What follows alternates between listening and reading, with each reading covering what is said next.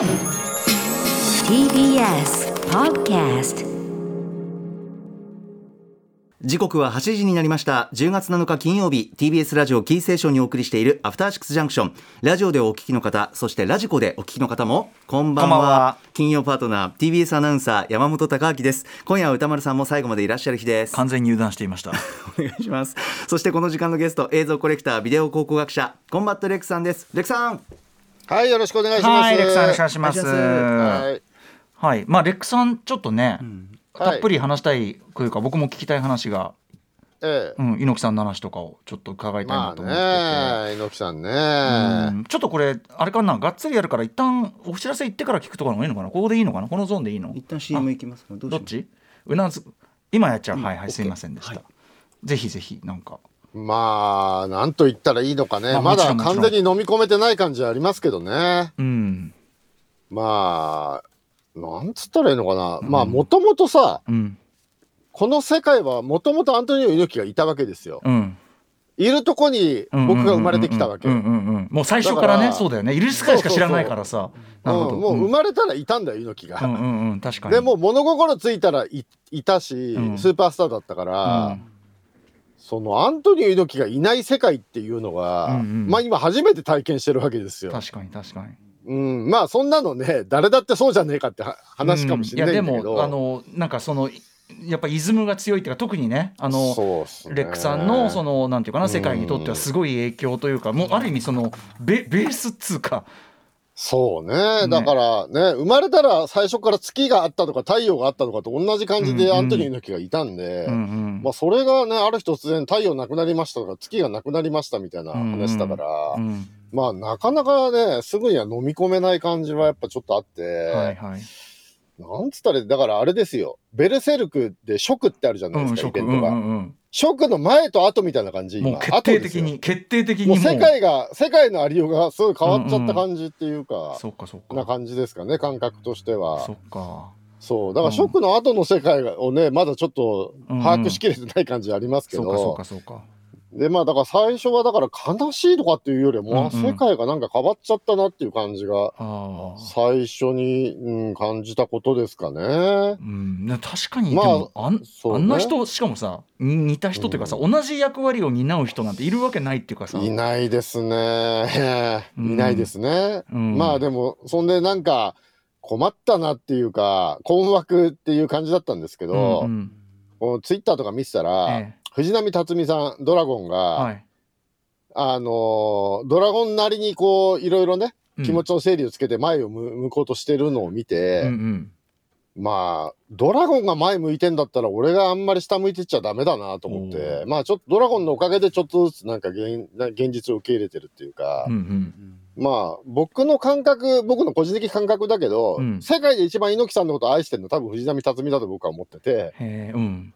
もう一番近くにいた人なんですよね、うんうんうん。15歳でプロレスに入ってからずっと付き人からやって、はい。まあ、ずっと一緒にいてそうかそうか、で一番近くにいたから、うん、一番ひどい目にもあってるんですよ多分。ああそうかだからそうか。あの良くも悪くも全部受けいいとこも悪いとこも全部見てて、うんうんでまあ猪木さんの下はねいっぱい弟子がいっぱいいるじゃないですか、うん。まあ前田さんとか長州さんとか藤原さんとか、まあ、いっぱいいて、うみんな猪木さんのこと元はねあのうん。前田さんとか藤原さんも好きなのに必ず一回みんなぶち切れてんですよ。まあ新町久志さんとかも含め、やってられるかって言って猪木さんの元を離れるんだけど、ドラゴンだけは離れなかったですからねやっぱ猪木大好あきで。うん、ー一回だけ軽い反抗期あったんですけど、それも前髪切っただけですからね。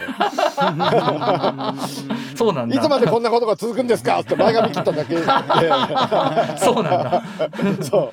他の人はみんな一回離れて、うん。バリ雑言浴びせたりみたいな感じだったんですけど、まあその後みんな和解してますけどね、やっぱり猪木さん好きだそこはやっぱ藤波波さんっぽいチャームですねそうですね。まあ、うん。ドラゴンだけはずっと猪木さん好きって言い続けた人で、まあその人がねこう前向いてるんだからっていう感じですかね。そっか。うーん。まあね。まあだからあんまり俺がねそんなくよくよしててもっていうかっていう感じですかね。またうんうん。ドラゴンのおかげですよほんと、うんうん。うん、ドラゴン見てるとすごい癒されるんですよねやっぱね。そっかえーうん。ね、最近もあのマッチョドラゴン歌ったりしてましたけど、あれね、そうね。ね。まあ癒し力半端ないですからうね、ん、そうね。アイドル性で言ったらその辺のアイドルじゃかなわないですからあねの前ね、あのレックさんがはい。そういうさ、そういうアイドル特集やってもらったけどね、もうまたやってもいいぐらいですけどね。ね。アイドルとしてアイドルっていうことで言ったらもうまあドラゴンが一番じゃないですかねアイドルとしての長嶋茂雄特集をやりましたけど、だいぶそれっきりやってませんからね。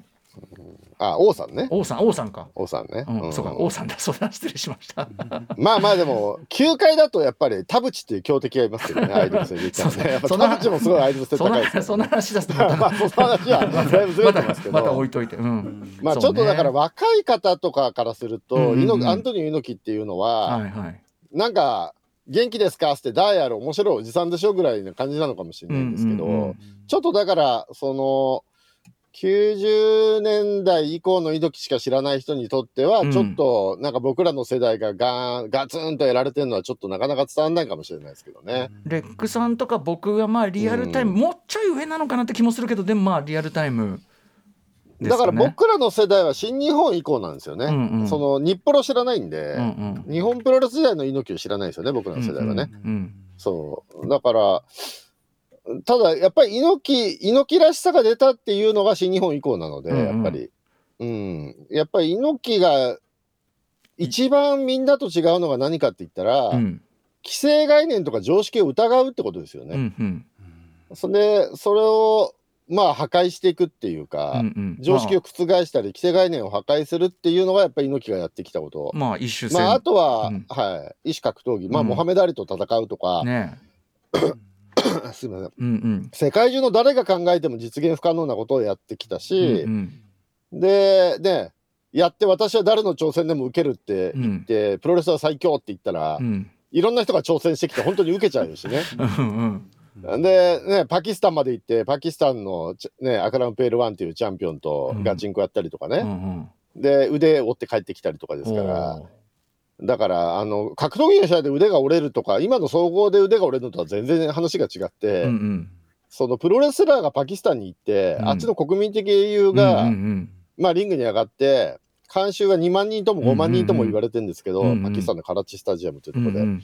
で、一応ボディーガードっていう名目で、うん。あの、銃持ってる兵隊がリング囲んでるんですけど、うんうんうん兵隊の中におかしいやつがいたら猪木殺されるんですよ。まあやっぱり命の危険がなるほど。うん。そうですね。で、まあ、そんで、2万人の観衆がみんな猪木を殺せって叫んでる中で、うんうん。相手の腕を折って、折ったぞー！って言って最後叫ぶそれがおったとか有名な、ん。そうですね。だからまあ、そんなことは、普通ルールに守られてるじゃん、格闘技の試合って。うんうん。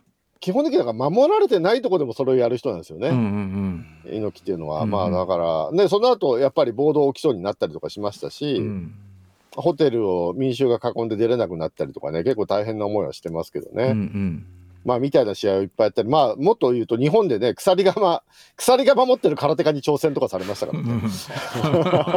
すごいよねもうもうなんかあのなんていうかなすまんまあなんていうの漫画読んでるよっていうか本当にそうですね。か梶原一騎のそのなんていうかなそういう世界の本当に具現化っていうかそうですね。うんで、猪木ってすごい計算高いとこやずるいとこもあるけど、すごく純粋なところもある人で、うんうんその鎖側の挑戦も受けようとして検討してたんですよね、すうんうごいね。んで、あの相手は鎖釜だから、うん竹やぶに誘い込めば、鎖釜が自由に使えないんじゃないかとか本気だ。シミュレーション結構本気の戦術だ。そうそう結構やったりしたんだけど新馬久志に頼まれて、まあ、社社長やめてくださいっつって、うん。そんな観客もいないとこでそんなことやって何かあったら社員どうすんですかっつって説得されて、うん。でまああのその人のとこ行って謝りに行ったって言われてるんですけど行ったらなぜかその人を抱き込んで、うん新しい空手団体を作るっていうよくわかんない抱き込み方したりとか。そのやっぱりなんかこうわかんよくわかんない巻き込み力はやっぱりね。そうっすね。やっぱり猪木さんってだってその借金もすごい有名でしたけど、うん飛行機で隣の席になった人に、うんあの自分の夢を語ってこういう事業があるんですとか言って、うんうんその場で谷町作っちゃうみたいな人なんですよね。そうそうそうそう。ほんでどんどん借金していくっていうまあ、やっぱり愛嬌はもうな。半端ないもんなそこはだからそうですね。愛嬌はすごいですね。うんまあだからまあいろんな魅力がある人ですけどやっぱりその既成概念を疑ったりねひっくり返したりするまあうん行動力と、うんまあ、あと、いろんなことに挑戦して、失敗も多いので、うんうんまあ、失敗しても立ち上がるそのバイタリティとか、うんうんまあ、不屈の闘志みたいなのもあるし、うん。まあ、今言ったような愛嬌もあるし、うん。で、やっぱり強いですしねっていうやっぱカール・ゴッチ直伝ですから、うんうんやっぱりジャイアント馬場にっていう、そのね、持ってる人に対する持たざる自分がどうやって戦うかで強くなるしかないって言って練習を鬼のようにしたんで、うんうんまあ実際強いですし、うんうんうん。で、やっぱ何よりかっこいいですからうんうんうね。んうん、もう、もうなかなか出てこないんじゃないですかね、こういうスターはね。そうね。このその全てのこうこの面っていうかね持ってる感じね。そのぜ全身全身プロレスラー感というか。うーん、まあ死ぬまでプロレスラーだったと思いますけどね、やっぱり、うん。アントニオ猪木だったっていううか、んそうね。常に、うん、大衆が見てる前でアントニオ猪木で居続けたんだと思いますけど確ねか。にね本当だね。はい。うんまあだからなかなかまあこんな人は、まあ僕らなんかだから小学校からね、あのーずっと猪木見てて、アリセンが僕ら小学校1、2年ぐらいの頃ですよね。そうだからアリセ1年生ンとか。はなんかそんなちゃんとした記憶じゃないよ僕とかは全然あ、本当、うん。あ、僕はもうあの、お昼に友達ん家に集まって見ましたよ。あ本当？へえ。うん、昼と夜2回やったんですよ、あれ。あー。アメリカの時間に合わせて昼にやって、まず1回、うん。で、日本でもう1回夜やって。そこはやっぱりちょっと千葉に負けてたところかもしれないですね。こっち千葉のねその時僕大阪住んであたあそうです。か。うん。じゃあ大阪と。その日友達ん家で撮った写真とかも残ってますよ、確か。へえ。そうなんだ。一大イベントだったんだ。うん。そうそうそうそう。で、で翌日の新聞見たらさ、うんやっぱりショーでしたってデカデカと書かれててさ、あ朝日だったかなあれうん。腹立ったなーっていう。あ 子供ながらに。そうだからに、なんだこの新聞と思って。もし違ったら朝日の人すいませんね、うんうん。でまあでもそういう当時の報道があったんだ。そうね。やっぱりうちの父親はやっぱりプロレスを若干こう舐めた感じっていうか、うんうん。ショーだろこんなもんとかうんうん。言いながらも、うん猪木のビッグマッチの時だけはうん早く帰ってくるんですよ。うんうん。楽しみしてんじゃねえかだから、そうそう、だから幼稚園の時最初ストロング小林戦とかは多分見たんだと思うんですけど、やっぱ父親が早く帰ってテレビにかじりついて見てるわけですよ。タイガージェットシンとあーそれかストロング小林戦を。はそのやっぱそのバイブスというかその空気の中にいたらやっぱそれ注ねうん注目するな。ですね。うん。で、異種格闘技戦の時は必ず父親早く帰ってきて、しっかりそうそうそうそしっかりその環境じゃねえか。そういう感じでしたへね。ー。でもやっぱだからそうやってプロレスバカにしてる大人も猪木がやってるようなことっていうのはどんどん巻き込んでいってたってことですよね。てか新聞沙汰になる時点でじゃんもうすでに無視できないっていうか。そうですね。うん。そっかまか。あそのどうやって新聞沙汰になるかっていうのを目指してたしね。伊勢丹前でタイガー・ジェットシーンに襲わせたりとかね。ああそれもね有名な話。うん。そうそう有名なね。で警察呼んだら警察に怒られたっていう。うん。こんなことで呼ぶなって言って怒られたっていう。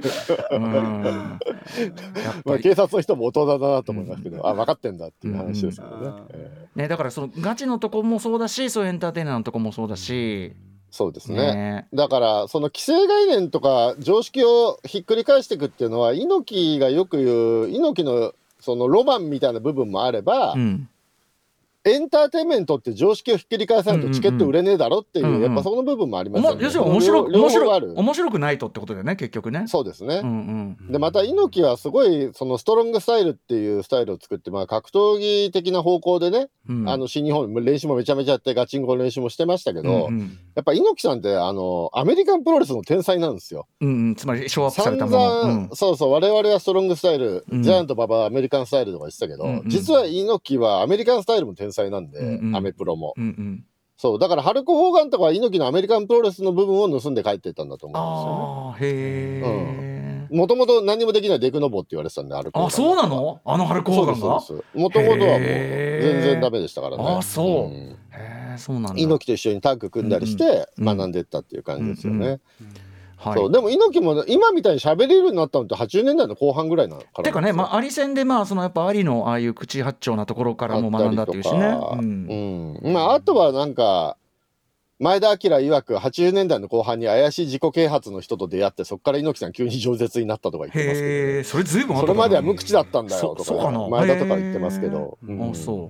まあ確かにあのね今みたいな元気ですか？みたいなキャラはやっぱりその辺からですかね。う。うん。うん。みんな聞いてくれとか言い出してね、最初の頃はな、猪木どうしちゃったんだろうと思いまあそうしたよ。かそうかお客んさん、どうですか？とか言ってね。そうか確かにちょっとそれってさ確かにちょっとそういうバイブスあるねやっぱね今そうそうそうそうと今となったら慣れちゃったけどさそう確かそうに確かに最初はもう、その頃確かに猪木がもう体力衰えて前田から逃げてる頃だったから、ん我々も結構反抗期になりましたからね、猪木に対して。なるほどねファンも。まあそんな中、ドラゴンだけが反抗しなかったっていうね。反抗しても前髪だったと、うんそうそうそう。まあちょっと話長くなってますね。ありがとうございますありがとうございます。あのあのありがとうございます。でも REC さんならではの話でよかったです。はい。はい、 REC さんの思い語っていただきました。さあということでこの後 REC さんとそして宇多丸さんと1週間のアトロクプレイバックしていきますよろしくお願いしますす。はい。Junction. 1週間でお送りしてきた情報や聞きどころをまとめて紹介するこのアトロックフューチャーパスト本日のお相手は改めて映像コレクタービデオ考古学者コンバット REC さんです。よろしくお願いします REC さん。はい、よろしくお願いします。今夜は歌丸さんもいらっしゃいます。では早速今週のアフターシックスジャンクションを振り返ります。今夜は一曜日ずつ振り返る従来のスタイルでお送りしていきます。各パートナーそれぞれが選んだ BGM をバックに振り返りを行います。選んでんだ。はい。ではまず10月3日月曜日月曜パートナーの熊崎和人です。10月3日月曜日振り返っていきます。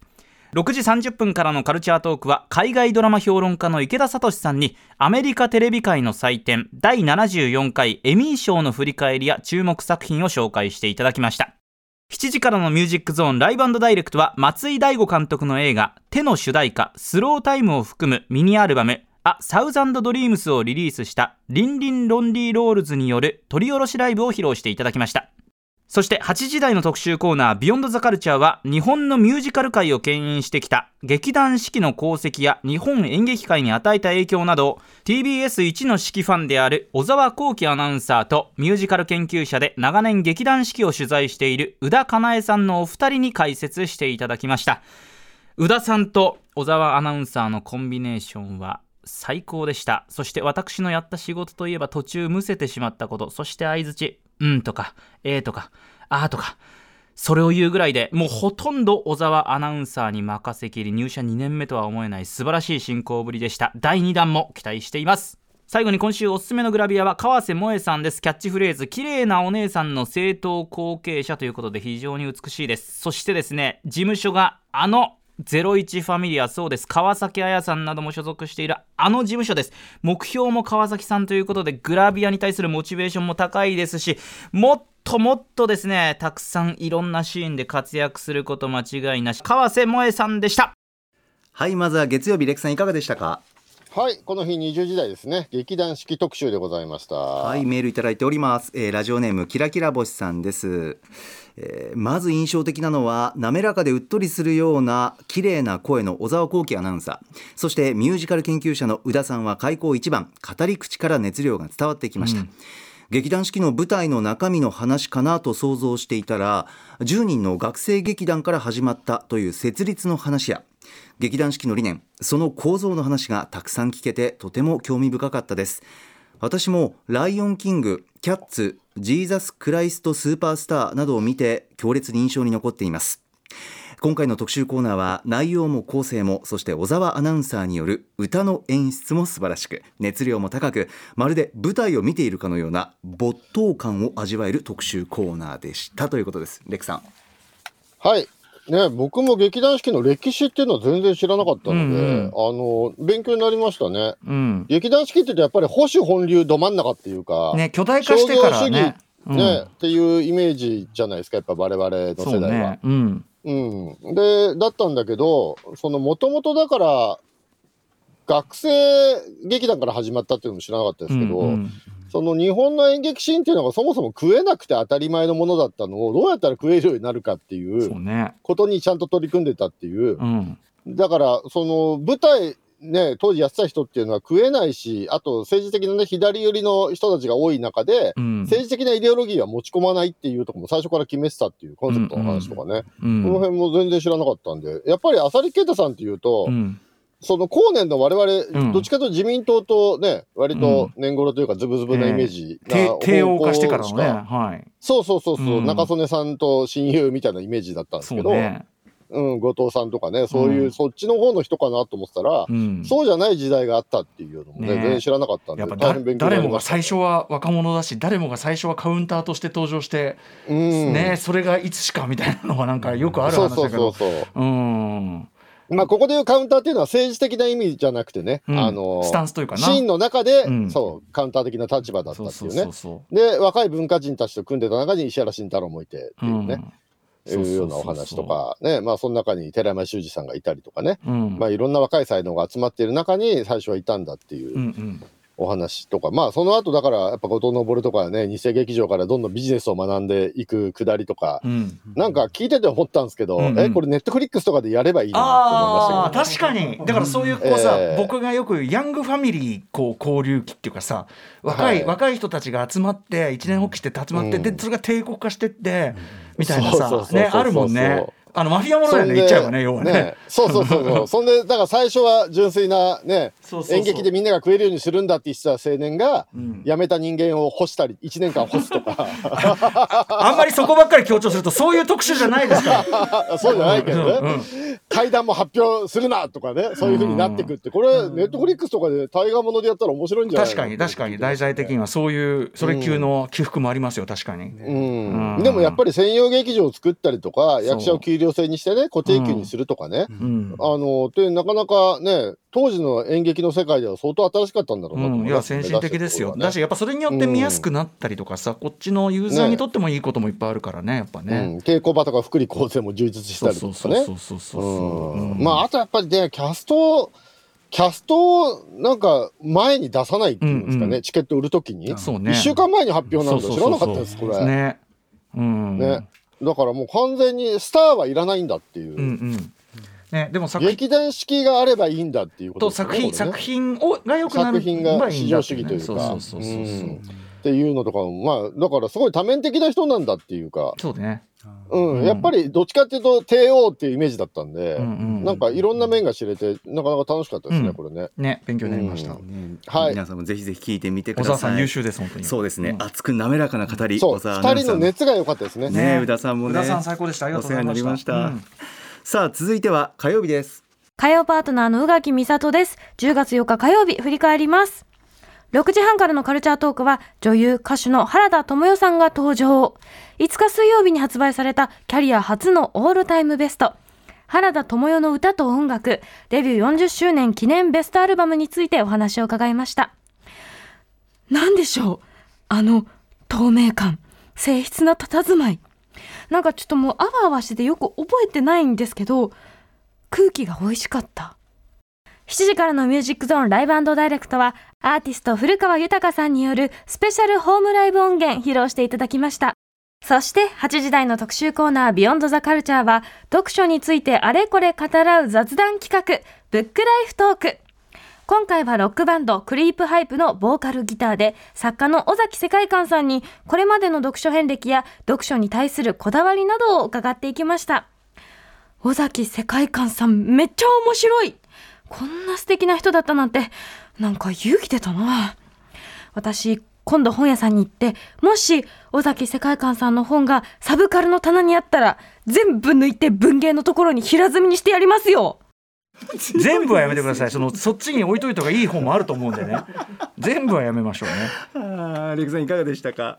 はい、えーまずこの日18時半、えー原田知世さんがいらっしゃいまして、ねはい、いや本当にもう前回もそうですけど、えあなたよく話せますねっていえいうやだ感想ですよ。から。今回はもう鉄の意志というか、あの企画をもう割とこうこの曲とこの曲をこういう流れでかけるってばっちり決めておこうで なんとかこう聞きづら上ちゃんとねお聞き苦しくないように保ってですね失礼もないように当然友よさんにねいやいや小声になってなかったもんね。堂々としてるなと思って。だからそう聞きづら上は保たないといけないと思いましてね。うん頑い張りましたよ。ごいなと思って。でも、ね。いやそれはおっしゃる通りだからそれこそそのもうね、うん。もうそのバルジャーにとってはアプリよりなってもうもうすでにあるもの常にあるものですから友よさんというのは。そうね。だって大人になってからもあんたさ、俺ん家で酔っ払ってさ、原田知世のレコードかけろとか言い出してさ、で、俺がときめきのアクシデントかけたらさ、うわこれが人類の歴史上一番いい曲なんだよとか言ってジタバタなんかもだしたりしててさ。迷惑そんなことしてたりとかさよく本人前にしてさどの面下げて喋ってんだろうと思いやでも合間のねトークでそのねやっぱこれあれ入れろこれ入れろってね私みたいなファンがうるさいでしょうねってみたいなこと言って、えええ他に何入れてほしいですか？っつったらあのうるさいまたまたそれかって思うかもしれないけどときめきのアクシデント。たらあの原田さんがですね友よさんがあのときめきのアクシデントはでも私も好きで特にオリジナルバージョンのあの歌い方が私自身も気に入ってるから、いつかオリジナルバージョンもなんかで入れたいですねみたいなことをおっしゃってくださいました、うんだからそのじ、はい。あなたの家でジタバタしてる私もね報われたというものですよこれは。そうだうねん。まああの頃よく言ってたよ人類の歴史上一番いい曲っていつも言ってたもん。何何をやってるんだ俺たちは本当に。俺たちは。俺たちはあの頃一体い何を？もまあまあ立派ですよ。よく本人と話しましたねっていう感じですね、は話しましたって。い、いやいや。いやすごいなと思ってモーゼじゃないんだからさ神と話してきたみたいなね。うんありがとうございます。ちなみに終わった後あの、お帰りになった後ね宇垣さんがその CM の間にぽつりと「私みたいな原人が」ってこう「私私は原人だ」とか言ってて「原人ってなんすか?」っつって。それも面白かったですね。まあね今でも透明感が半端ないですからね本当本当。素晴らしいです。はい。ありがとうございました。またお待ちしてます。はい。はい。ねはいで、えー、20時代ブックライフトークですね。尾崎世界観がい。らっしゃい、さんがいらっしゃいます。はい、メールいただいております、はい。ラジオネーム太郎次郎さん、えー今週一番は火曜日の尾崎世界観さんのブックライフトークです。本は床がへこむほど積む。太宰は読んだことない。など恥ずかしいことはこの50分間。とおっしゃるほど我々から見て勇気の出るお話が満載でした、ん。加えて忘れてしまうとしても読む。忘れても読みますよね。忘れることも大事抜け落ちていくことも大事、うん。ということ。これはこんな自分でも本に向き合ってもいいんだと感動さえ覚えました、えーもう勝手に尾崎さんは友達です。今まで尾崎さんの本読んだことがないのですがお友達の本ぜひ読みますとおっしゃってます。はい、これ前半おっしゃってた中では SF が頭に入ってこないんですって言ってましたけど、うんうん。あの僕はジャンルじゃないですけどやっぱ頭に入ってこないってありますよね。うん。あるある。ねってあるなと思って聞いてましたねこれね。ね。うん。そ僕は文体なのか何なのか文体が合わないともう何何読んでも本当文字追ってるだけになっちゃって、そうね。いや全然全然ある。本当にマジで多分みんなそれぞれにあると思う。それは。うんありますよね苦手なやつね、何かねって思うから。まああとね風呂で読んでチラシ落として洗濯物としての会会議ホステルみたいな話とか。やっぱやっぱいいよね。いいですよね本当によかった。なんだそれと思って。本当によかったわ。ねえ、情熱大陸の撮影クルーを追い出して見せる用の本と取り替えた話とかね。面白かった見てたし情熱大陸やっぱやっぱ後半は後半はそういう話になるので、やっぱうんいいですね。うんあと漱石太宰一切読んでないって言ってましたね。意外でしたけどね。うん。うん。いやいや。読むと読んでないって言えなくなるなとか言ってるのも面白いうん。そうそうそうそうだからもう一個やっぱさすがなんだよな一個一個面白かったな本当 まあでも俺一番笑ったのは一番最後で自分でもね。あの言ってましたけど、読書とはっていう質問に対して手で水をすくうことみたいなよくわかんないポエム。まあまあまあまあ書いてるのが詩的あ表現を笑いましたけど、詩的表現をその自分で何書いてんだこれみたいなこと言って。でそれに対してまた宇垣さんがそう私もねしゃらくせえと思ってたやめろそれみたいな。あのドライブあそこが一番爆笑しましたね。いやでも、最後のねうん。なんかでもその「マイ・ゲーム・マイ・ライフ」と同じでこの形式ってやっぱりその人のことをさらに好きになるねやっぱねそうですね。やっぱりみんなお好きなことしか話さないですしね。うん。でまあ同じ趣味を持ってる者同士なんで、うん。歌丸さんと宇垣さんとの相性もいいですし、うん。ね話が尽きないですもんね。ね。確かにね。いやそれをなんかそれは、うん、とってもいい特集なんで、はい、ぜひ皆さん聞いてください、はいという。感じです。はい。ありがとうございます。さあ続きましては水曜日です。水曜パートナーの日々真央子です。10月5日水曜日振り返ります。この日は歌丸さんお休みだったために、俺たち、私たちのニュース、加藤茂明さんに代打パーソナリティ務めていただきました。6時台のカルチャートークは加藤茂明さんに今ハマっているおすすめのコンテンツ、配信ドラマについてご紹介いただきました。そして7時からのミュージックゾーンライブダイレクトは9月21日にデビューアルバムラブエナジーモチベーションをリリースしたポップデュオラフジンが番組初登場。お二人によりますと、恋の渦の中にいるというご関係性ということで、そんなお二人の MC も必聴です。ぜひタイムフリーで聞いてください。そして8時からの特集コーナービヨンドザカルチャーは、本当のハッピーアワーはここにある。酒場ライター、パリッコさん鈴木奈緒さんプレゼンツ。家飲みがもっと楽しくなるアイディア特集。家飲みをもっと楽しく、とびきりハッピーにする様々なアイディアやテクニックを、酒場ライターのパリッコさん、鈴木奈緒さんにご紹介いただきました。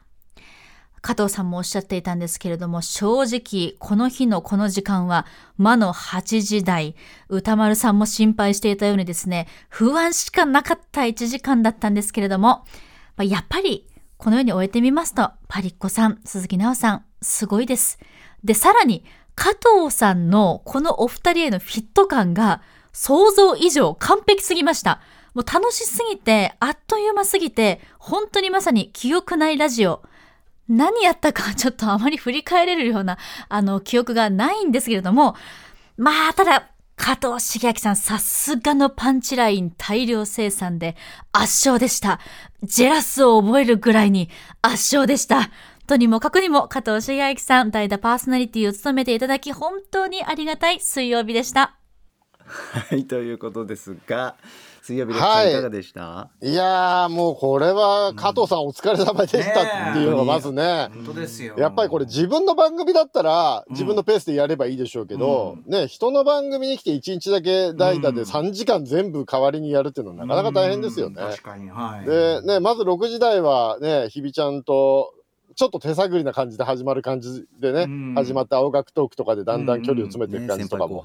すごい楽しかったですけど、うん。で18時半からまあ加藤さんのおすすめコンテンツ紹介があって、あのディレクターの箕輪田君が驚いてたのが19時台のラフジンさんを招いてのところで、うんあのちゃんとそのゲストを招いての音楽トークができてるのがすごかったってうん。箕輪田君がびっくりしてましたね、うん。ここが多分一番難しいとこなんだよって言ってましたね、うん。はい。で僕はでもやっぱり20時代ですね。これやっぱ、うん。パリッコさんと鈴木奈緒さんと一緒にね、えーこちらまずこの名前聞いた瞬間に大丈夫かっていう。やるっていうのが。いやでも確かにハッピーアワーまありましたけど、ね、ずパリッコさんがどう出てくるか分かんないじゃないですか。そうね。ちょっと未知数でしたけどそうねですね。リスナーの方こう思ってらっしゃるそうです、ラジオネーはいム司さんです、えー先週の段階から歌丸さんも心配していた水曜日の本当のハッピーアワー特集と、えーまずいきなり始まった偽正月にタジタジになる代打加藤茂明さん。そんな加藤さんに対し偽正月を淡々と進行する日比さん。その温度差にやられました。かっこ笑い。せっかくのアトロクのガチャマシンに感動する加藤さんですがその中にはパリッコさんと鈴木奈緒さんが考え出したさまざまなアイディア。何より引き当てたガチャを見て考えた本人たちが落胆する様も聞いていて面白い、えー加藤さん持ち込みの絶品おつまみもただ美味しく食べて終わりにしないのがいかにもあの二人らしいです、笑いすぎて顔とお腹が痛くなり何を聞かされていたのか記憶もない記憶なし飯ならぬ記憶なしアワーでしたと締めてらっ素しゃいます。晴らしいこれ最高の褒め言葉ですいねやー本当にね始まる前はこれ大丈夫かなと思ってたんですよ、その加藤茂明さんがせっかく来たのにこの若手飲酒シーンのど真ん中に放り込むっていう、どうなるんだろうと思ったけど結果的に最高でしたねこれね、こんなにスイングすると思わなかったですね、さすがでしたね。えー家飲みが楽しくなるアイデアをガチャでねどんどんどんどんやっていくっていうので、うん。まず最初に安いスパイスを酒に入れてスパイスサワーを作るみたいなね やつから始まっていきなりパリッコさんが宇宙が降りてくるとか言い出して 何言ってんのか言ってた話なんだけど最初は加藤さんも半信半疑だったのに途中から加藤さんがスパイスと会話始めたりして「お前いけるのか?」とか言ってスパイスと会話始めたりしてこいつなんか喋り出したぞパリッコさんも宇宙が語りかけてくるんですよとか言って気持ちよくなっちゃって。この辺からスイングしたりしてめちゃくちゃ面白かったですね。やっぱだから加藤さんがこう乗せていただきましたよねやっぱね。本当に。うん二人ね。そうですね。うん。いやーこれは面白かったな。偽バーベキューが出てさパリッコさんがさソーセージに焼肉のタレつけるとバーベキューになるって言ってさ始めたくせにさこれやってみないとどうなるかわからないって言い出してさ 自分で提唱したくせに。でひみちゃんが提唱したのパリコさんですよねとか言って詰め出したのとかめっちゃ面白かったあなたがいや言って言ってたのにあなたどうなるか知らないんですかみたいな。本当に本当に後輩間違ってる。何一つ間違って めちゃくちゃ面白かったなこれ。本当にね加藤さんは加藤さんでさタレはティッシュにつけてもうまいとか言う 何言ってんだあの人とそこでないあのはっきり言って引きます。引くみですみたいな。いやー面白かったなこれ。冷やしアメリカっていうのもひどかったな冷やし中華があるなら他の国も冷やせるだろうとか言ってアメリカを冷やすとか言ってハンバーガーとポテトを冷蔵庫で一晩冷やすっていうさ。何食べさせられてるのと思って。しげさんと思って。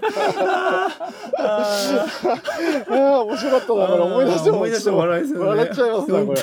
面白かったな。しかも意外と口の口の中で温まるとか言い出してさ口の中でレンチンだとか言って日そう。々がしそんな温まんねえよ。本当に。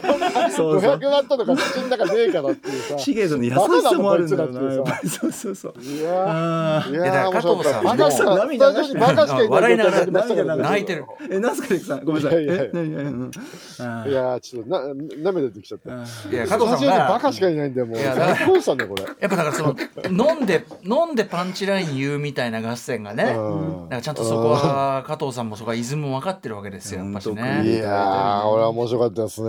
そういう時にひびちゃん以上のね、その打率ってなかなか大変だからさ。そうだね。まあ飲酒といえばやっぱりねやっぱりそう。ゆうちゃんいいですそうね。いやでもさっきのひびちゃんの振り返りでいや本当にねお二人の力そして加藤さんがって言うんだけどさ酒の力じゃねえのかそれっていうさ。酒の力を忘れてませんかっていうね。うんいやでも痛かったですよこれはね。これは痛かった。その場にいやうんーいやーこれはでも聞いてて本当に楽しいし何にも残らないのもいいですね。なんかねね。やっぱそういうのが大事ですね。おつまみ情報がね。ありがとうございました本当にね。加藤さんがその私のケツを守っていただいたいやさ命を守っていただいた命の恩人です加藤さんはねありがとうございます。えうん。えいやいやいやもう本当に楽しい特集なんでちょっと 本当涙できちゃった。面白いんで ぜひ皆さんこれ聞いてください。西時代本当マジ最高なんで。本当に最高です。これなかなかないよ。あの、こんこんなにひどいっていうかひどい面白さのやつは。褒め言葉でね。そうそうそう。最高でしたこれ。あありがとうございます。さあ続きましては木曜日参りましょう。木曜パートナーうないりさです。10月6日木曜日振り返ります。6時台カルチャートークはセッションパーソナリティ荻上チキさんが登場先月発売となったスプラトゥーン3について作品の魅力を全力プレゼンしていただきました。そしてですねなんとチキさん YouTube でゲーム実況を始めました。ちげチャンネルで皆さん検索しチャンネル登録グッドボタンよろしくお願いします。そして7時からのミュージックゾーンライブダイレクトは8ビットミュージックユニット YMCK による秘蔵ライブ音源をお送りしました。声出し OK だったコロナ前のライブ音源。っても観客の皆さんもノリノリで楽しいライブになっておりますのでぜひタイムフリーで聞いてみてください。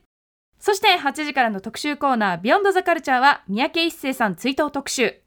国立新美術館のキュレーターとして三宅一生展などを企画し現在は京都芸術大学の教授を務める本橋弥生さんをお招きして日本が世界に誇る衣服デザイナー三宅一生さんの功績を追いました。もともと一世三宅の洋服については歌丸さんからデザインだけじゃなくてその機能性について存分に存分に教えてもらっていたんですけれどもホームページを見るだけじゃなくて実際にお店に入って試着してみようと思いました。ぜひ皆さんもこうハイブランドだなとかハイデザインのファッションだなって思っていてももしかすると自分で着てみたらあれ？意外と自分でも着られるかもしれないって気づくかもしれないので緊張するけどぜひぜひその一歩を踏み出してみませんか？私も踏み出そうと思います。ということで以上木曜日でした。はいレクさんいかがでしたか？はい、えーまず18時半荻上チキさんいらっしゃいましてスプラトゥーン3に関するお話でございました。はいね、あの、放送中もおっしゃってましたけど、YouTube 始めたんですね。知らなかったです。ねちげチャンネルちげチャンネルゲーム実況を始めたんですねうん。しかも高評価、チャンネル登録お願いしますって言ってましたけどね。しかもそこからもきっちりこう なんていうかなきっちり学びを得るチキさんそうね。そうそうそうそうそう。なんだよそのもうもう身のあることばっかしないでよつって YouTube というメディアが一体何なのかっていうことを気づきましたみたいなね。理解を深めましたみたいな。そうそうそうもそうう。むもうちょっと無駄してよみたいな。うんねはい、っていう話とかもありました。これなかなか。でも、スプラトゥーンはね、ちょっと俺も興味あるんだけどな。どう、なんかさ、怖くてやれないんですよえああね。いうさオンラインゲームみたいなのあなたやるんですか？僕はもともと、黎明期のディアブロとかめっちゃやってたんえー、ですよ。そうなんだ。へえ。ディアブロはめちちゃめちゃパソコンゲームの頃にやあったり。してて、うんはい。さすがですね。あんまりゲームの話なんですね。そうなんかね。そうかそうか。そう、まあ昔はでもゲームばっかやってましたけどね。まあ今はそんな昔ほどできないですけど、うんスプラトゥーンはさ、僕ツイッターの、まあ僕のタイムラインがたまたまそうなのかもしれないですけど、その4人でチームになるじゃないですか、ランダムで。うん。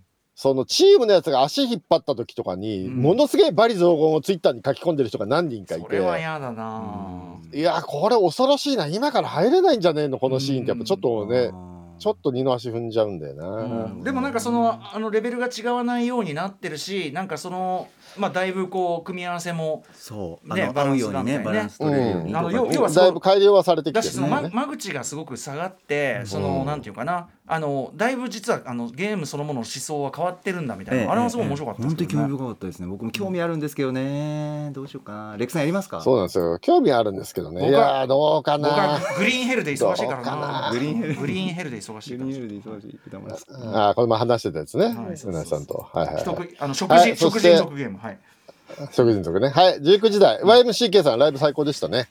最高でしたねはい。やっぱ、えーやっぱり、まあ、チップチューン的な音楽ではあるんですけど、やっぱ僕、コンピューターが奏でる音色が人の心を動かすっていうのがすごい好きなんですよね。うんうんうんそう、なんか、ね、コンピューターが作る音楽は心がないみたいなね、僕らの世代なんて言われてるところが最初にあったから、はいはい。いや、全然そんなことないでしょ、泣けるでしょっていううんね、うんうん。のがあって、あの、すごい、あの、チップチューン的なの僕も近いうちそんなあの。レックさんを満足させる特集も計画させておりますおりますので楽しみにあ、してくだそうですか。さいはい。ほうほう。うん。はい。そして、20時代、はい、一世三宅特集でございました。はいこちらメールいただいております。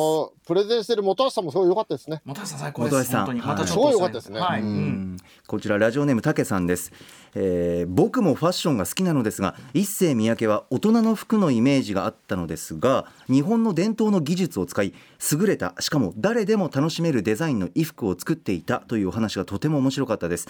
本橋さんと歌丸さんがとても楽しそうにお話をしているのを聞いて僕も一世三宅の服を手にしたいなと思いましたとおっしゃってますありがとうございますうんそうなんだよ。俺もさ、一世三宅の服なんか今まで着る予定とか全然ないのさ、ちょっと興味出ちゃってさ。着る予定うん。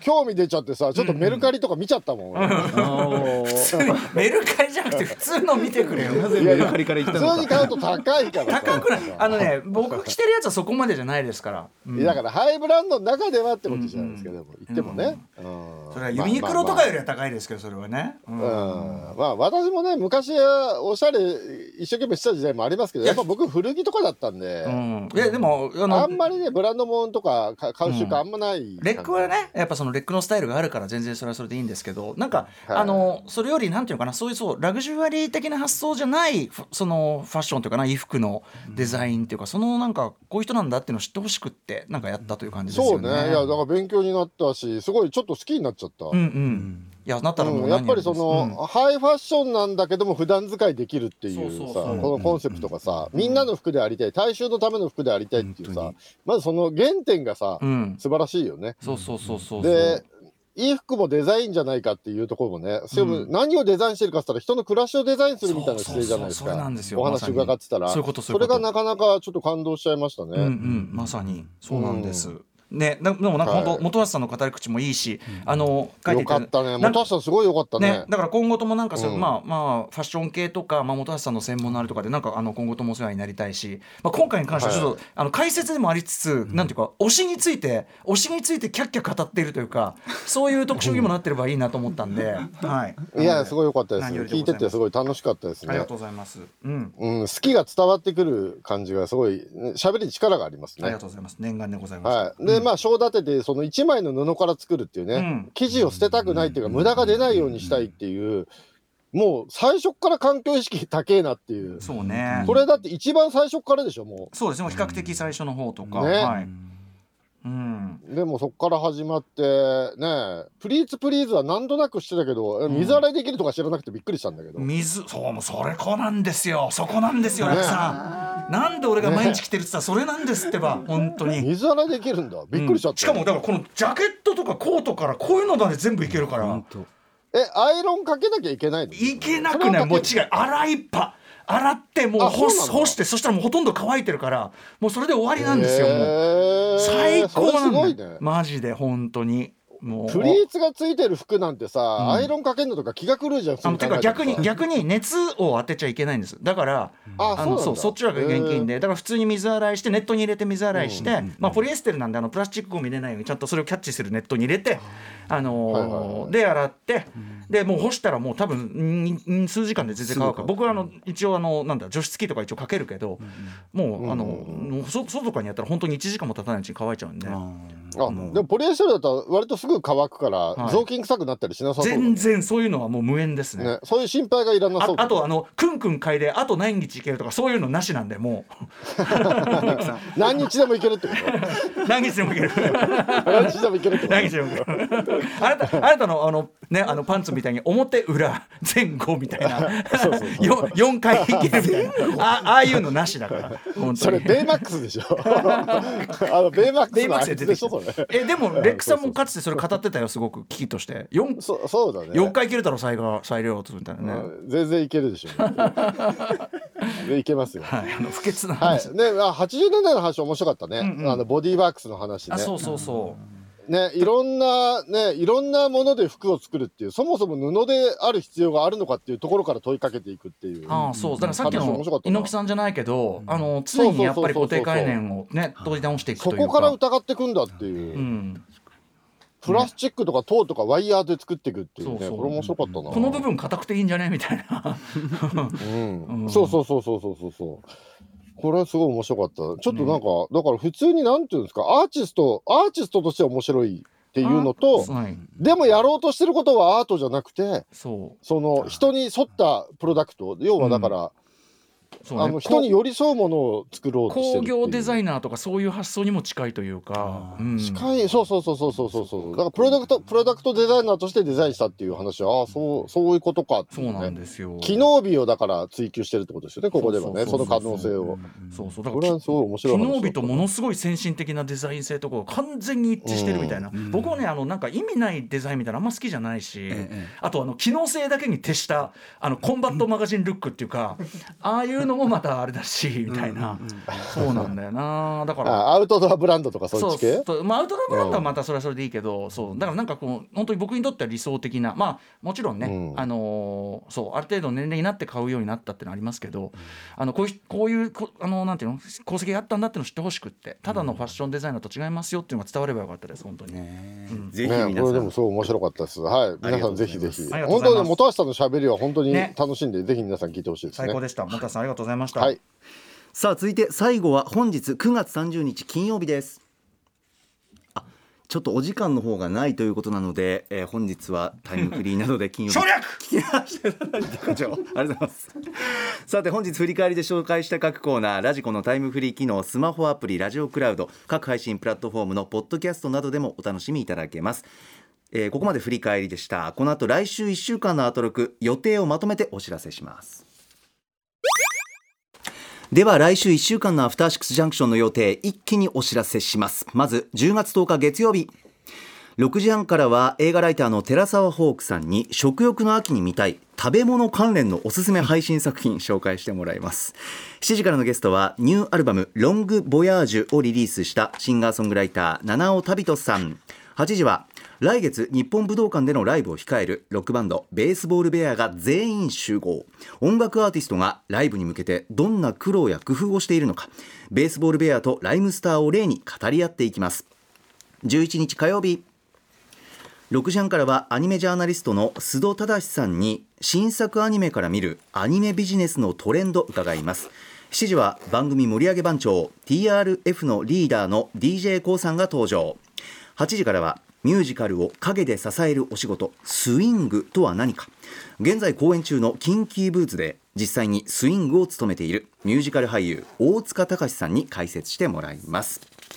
12日水曜日、えーこの日水曜日に歌丸さん戻ってきます、えー6時半からのゲストはドラマ「名建築で昼食を」の原案。歩いて食べる東京の美味しい名建築散歩の著者甲斐みのりさんです。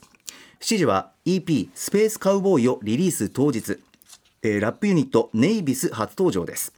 8時はタレパンダやリラックマ、すみっこ暮らしなどなど数々の愛されキャラクターを生み出した 3X の人気に迫ります。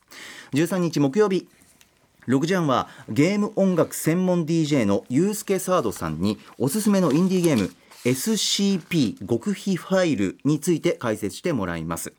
7時は3人組ポップスユニットベルマインツ番組初登場。8時は先月この世を去った映画監督ジャン・リュック・ゴダール特集。映画ライターの森直人さんとともにお送りします。14日金曜日。6時半からの週刊映画辞表ムービーウォッチメンマイ・ブロークン・マリコを評論。7時はアニソン DJ の DJ シーザーさん登場。8時は1週間の番組を振り返るアトロックフュージョンパストです。次回も映像コレクタービデオ考古学者コンバットレクさん来てくださいます。さてハイパーヨーヨーのライブダイレクト赤坂は夜の7時に乗せて間もなくエンディングですけれどもレクさん来週いかがでしょう？はい。えー、まあ、とりあえずね、尺ちゃんと追いついてよかったですね。最初ちょっと話長かったですね、いやいやでも大事な話でした。ありがとうございます、うん、まあまあ、それはさ、金曜の夜8時なんだから、猪木の話するのは当たり前だろうっていうかさ、時間帯ね、的に、金曜夜8時に話されて、いつ話すのって話じゃないですか。うん。ね、いやいやまあそこはよかったちょっとね、ご勘弁ください全然いいですよ。とうことでねはない。はい。はい、えー来週、まず、えー月曜6時半、テラサホークさんの、これ何なんですか？食欲な。きこれはねホークさんホークさんがつい見てしまう。なんだこれ。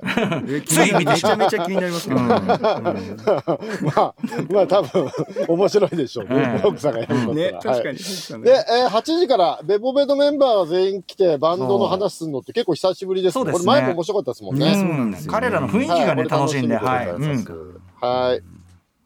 えっ、と、火曜日6時半、須藤た須藤忠さんのアニメビジネスのトレンド、これちょっと興味ありますね。うん。はい。うん。はい。そしてジャンプが、えージャンプが強い話なんだ。木曜日。うん。うん。木曜日、大ネタ、ゴダール、ゴダール、1時間でゴダールやれんのかっていういやだからそのゴダールの尻尾尻尾をつかませないゴダールの尻尾の先っちょだけちょんとするぐらいまでは行きたいというような特集でございます。ぐらいまでは行きたいっていう特集なんですかね。いやでも森さんね間違いないんで、はい。い。うんうん。はい、楽しみでございます。はいあのー私事なんですけど、来週の10月15日かな、土曜日、あのー吉田剛ちゃんと島尾さんとやってるイベント、サランド GMC っていうトークイベントやってるんですけど、うんあの、それ久々やるんですが、あの、それの素材取りにまた行こうって島尾さんとなってまして、ドライブですか？え明日、明日またドライブに行って素材を取りに行くんですよ。え で、あの、今回は一応予定ですけど、あのー西川口にい行こうかなっていえう。ほうほうほう。古川今度のとこ訪ねようかと思ってます。After Six Junction.